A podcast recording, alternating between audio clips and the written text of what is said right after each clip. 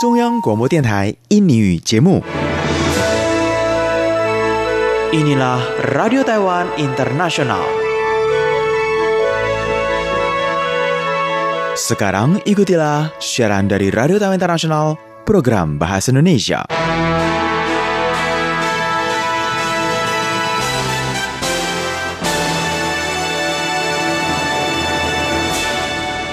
Apa kabar saudara pendengar sekalian?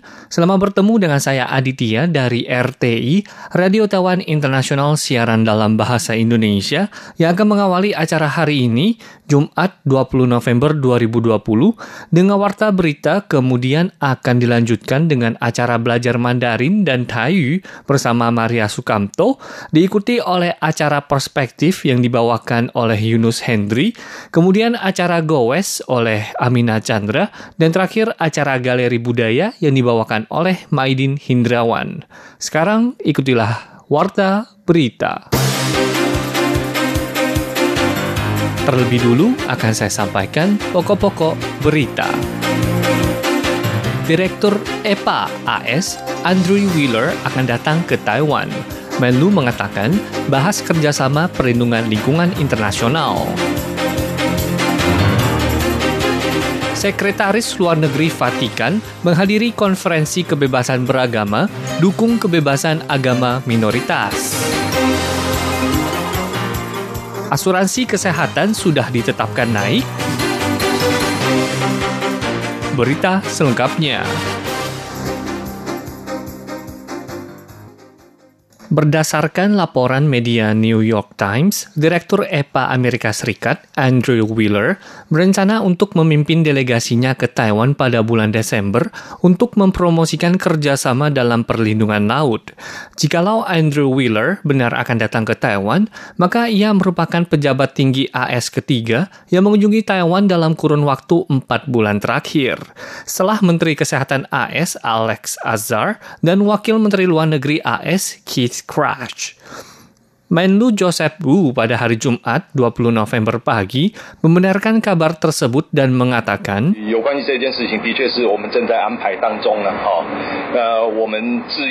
Kami memang benar sedang mengatur pengurusan hal ini. Kami dengan tulus mengundang Direktur EPA AS untuk mengunjungi Taiwan sejak lama. Di akhir tahun lalu, saya secara langsung menelepon Direktur EPA, Andrew Wheeler, dan dia menyatakan kesediaannya untuk datang.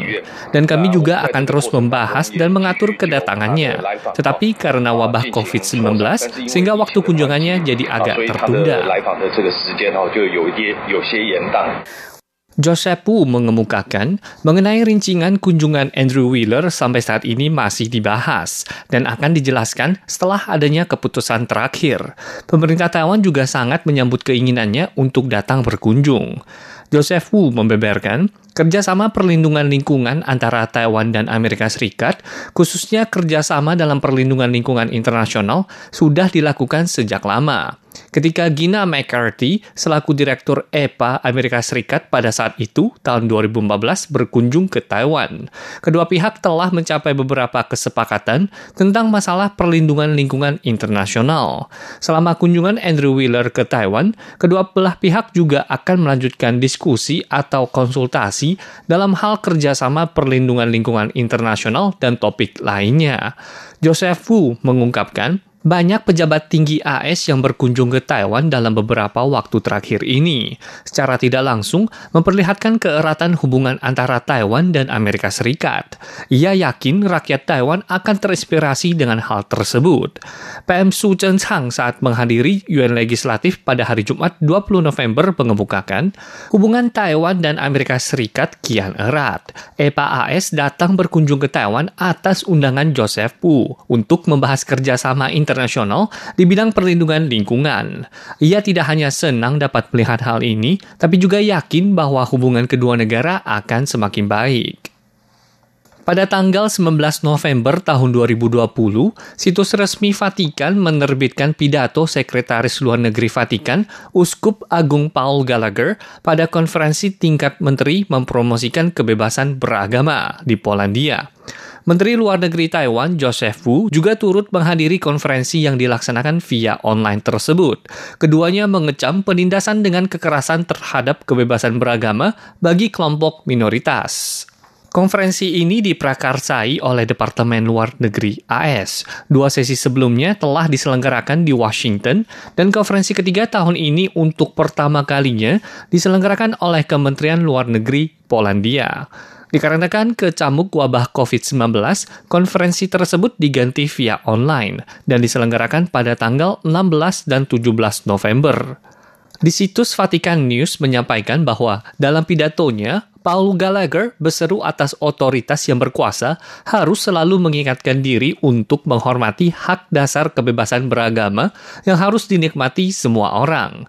Kebebasan beragama adalah hak asasi manusia yang wajar. Pemerintah harus mengupayakan keterbukaan dengan para pemimpin dari latar belakang agama yang berbeda untuk bersama-sama menemukan cara yang efektif untuk melindungi dan mempromosikan kebebasan beragama daripada menjadikan agama alat politik.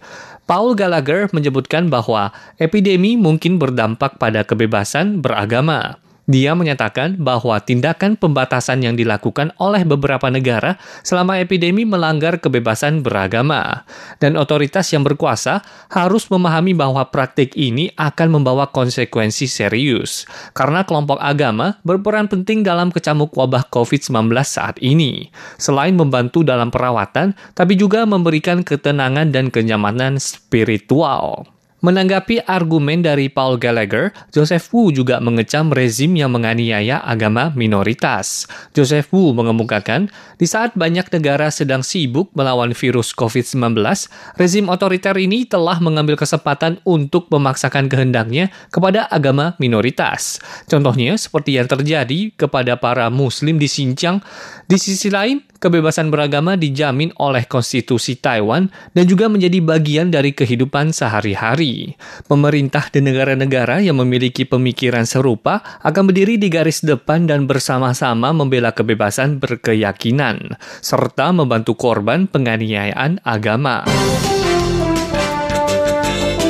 Saudara pendengar, terima kasih Anda masih mendengarkan kami RTI Radio Taiwan Internasional dalam Warta Berita. Asuransi Kesehatan Nasional mengalami ketidakseimbangan pendapatan dan pengeluaran selama empat tahun berturut-turut. Cadangan keselamatan tahun depan akan lebih rendah 1,5 bulan dari standar tingkat keselamatan, dan tarif jaminan kesehatan harus disesuaikan dengan undang-undang. Asuransi Kesehatan Nasional membahas kenaikan tarif pada tanggal 20 November yang dikabarkan terdapat tiga versi. Kemungkinan besar biaya askes akan dinaikkan sebanyak 5 persen. Biaya asuransi kesehatan bulanan untuk pekerja dengan gaji bulanan 40.000 dolar Taiwan akan naik setidaknya 58 dolar Taiwan. Beban bagi pemberi kerja dan pemerintah juga akan meningkat.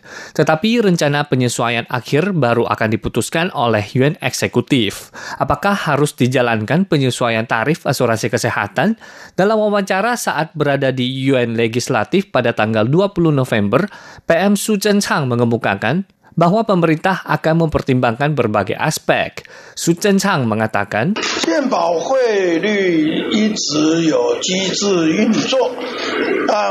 Selalu ada mekanisme untuk tarif asuransi kesehatan, tetapi kami akan mempertimbangkannya secara keseluruhan dari aspek mata pencaharian masyarakat, epidemi, dan keberlangsungan sistem asuransi kesehatan.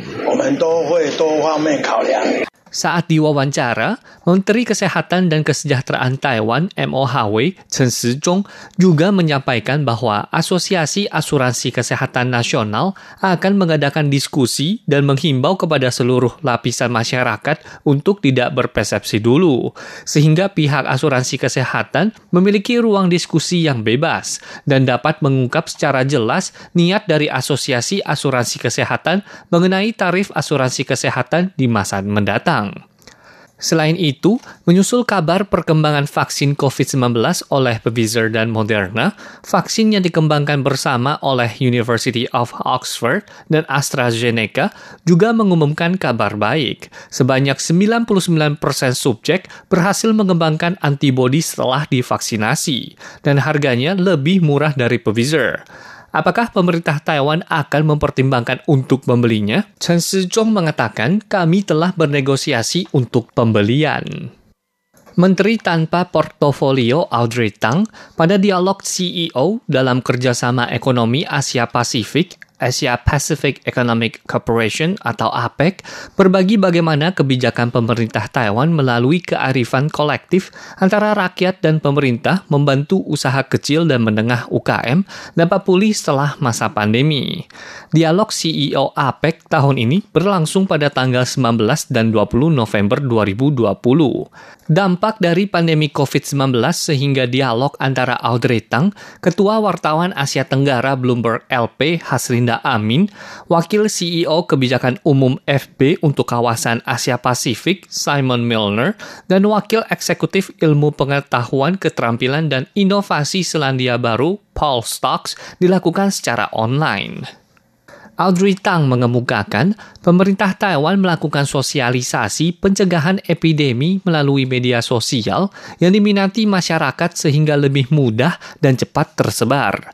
Mengingat masyarakat untuk selalu menjaga protokol kesehatan dengan menggunakan masker mulut, sering cuci tangan, dan jaga jarak.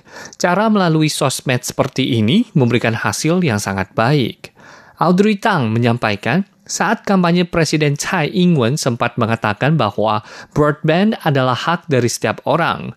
Untuk itu, Taiwan dengan pegunungan tingginya yang mencapai 4000 meter tetap berupaya memberikan layanan internet dengan kecepatan 10 MB per second yang dapat terjangkau ke pelosok dengan harga 540 dolar Taiwan per bulan. Ini menguntungkan bagi UKM sehingga merek mereka dapat dengan mudah menjangkau konsumennya. Selanjutnya akan saya sampaikan perakiraan cuaca untuk besok tanggal 21 November 2020 berdasarkan perakiraan cuaca dari Biro Klimatologi Sentral Taiwan. Wilayah utara Taiwan mendung dengan curah hujan 20 sampai 40 persen dengan suhu 20 sampai 29 derajat Celcius. Wilayah tengah Taiwan cerah berawan dengan curah hujan 0 persen dengan suhu 21 sampai 29 derajat Celcius. Wilayah selatan Taiwan berawan dengan curah hujan 0 sampai 20 persen dengan suhu 21 sampai 29 derajat Celcius. Wilayah timur Taiwan hujan dengan curah hujan 30 sampai 70 persen dengan suhu 18 sampai 28 derajat Celcius. Wilayah luar pulau Taiwan cerah dengan curah hujan 0 sampai 10 persen dengan suhu 18 sampai 26 derajat Celcius.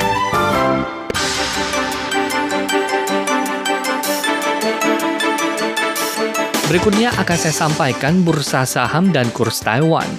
Indeks bursa saham Taiwan untuk hari Jumat, tanggal 20 November 2020, berada di posisi 13.716,44 poin, menurun 5,99 poin dengan nilai transaksi sekitar 217,624 miliar dolar Taiwan. Sementara untuk nilai tukar 1 dolar Amerika Serikat terhadap rupiah sebesar 14.191 rupiah. Kemudian 1 dolar Amerika Serikat terhadap dolar Taiwan sebesar 28,5 dolar Taiwan. Kemudian 1 dolar Taiwan terhadap rupiah sebesar 497,34 rupiah. Saudara pendengar sekalian, sekian wata berita dari RTI Radio Taiwan Internasional siaran dalam bahasa Indonesia yang disampaikan oleh Aditya Nugraha.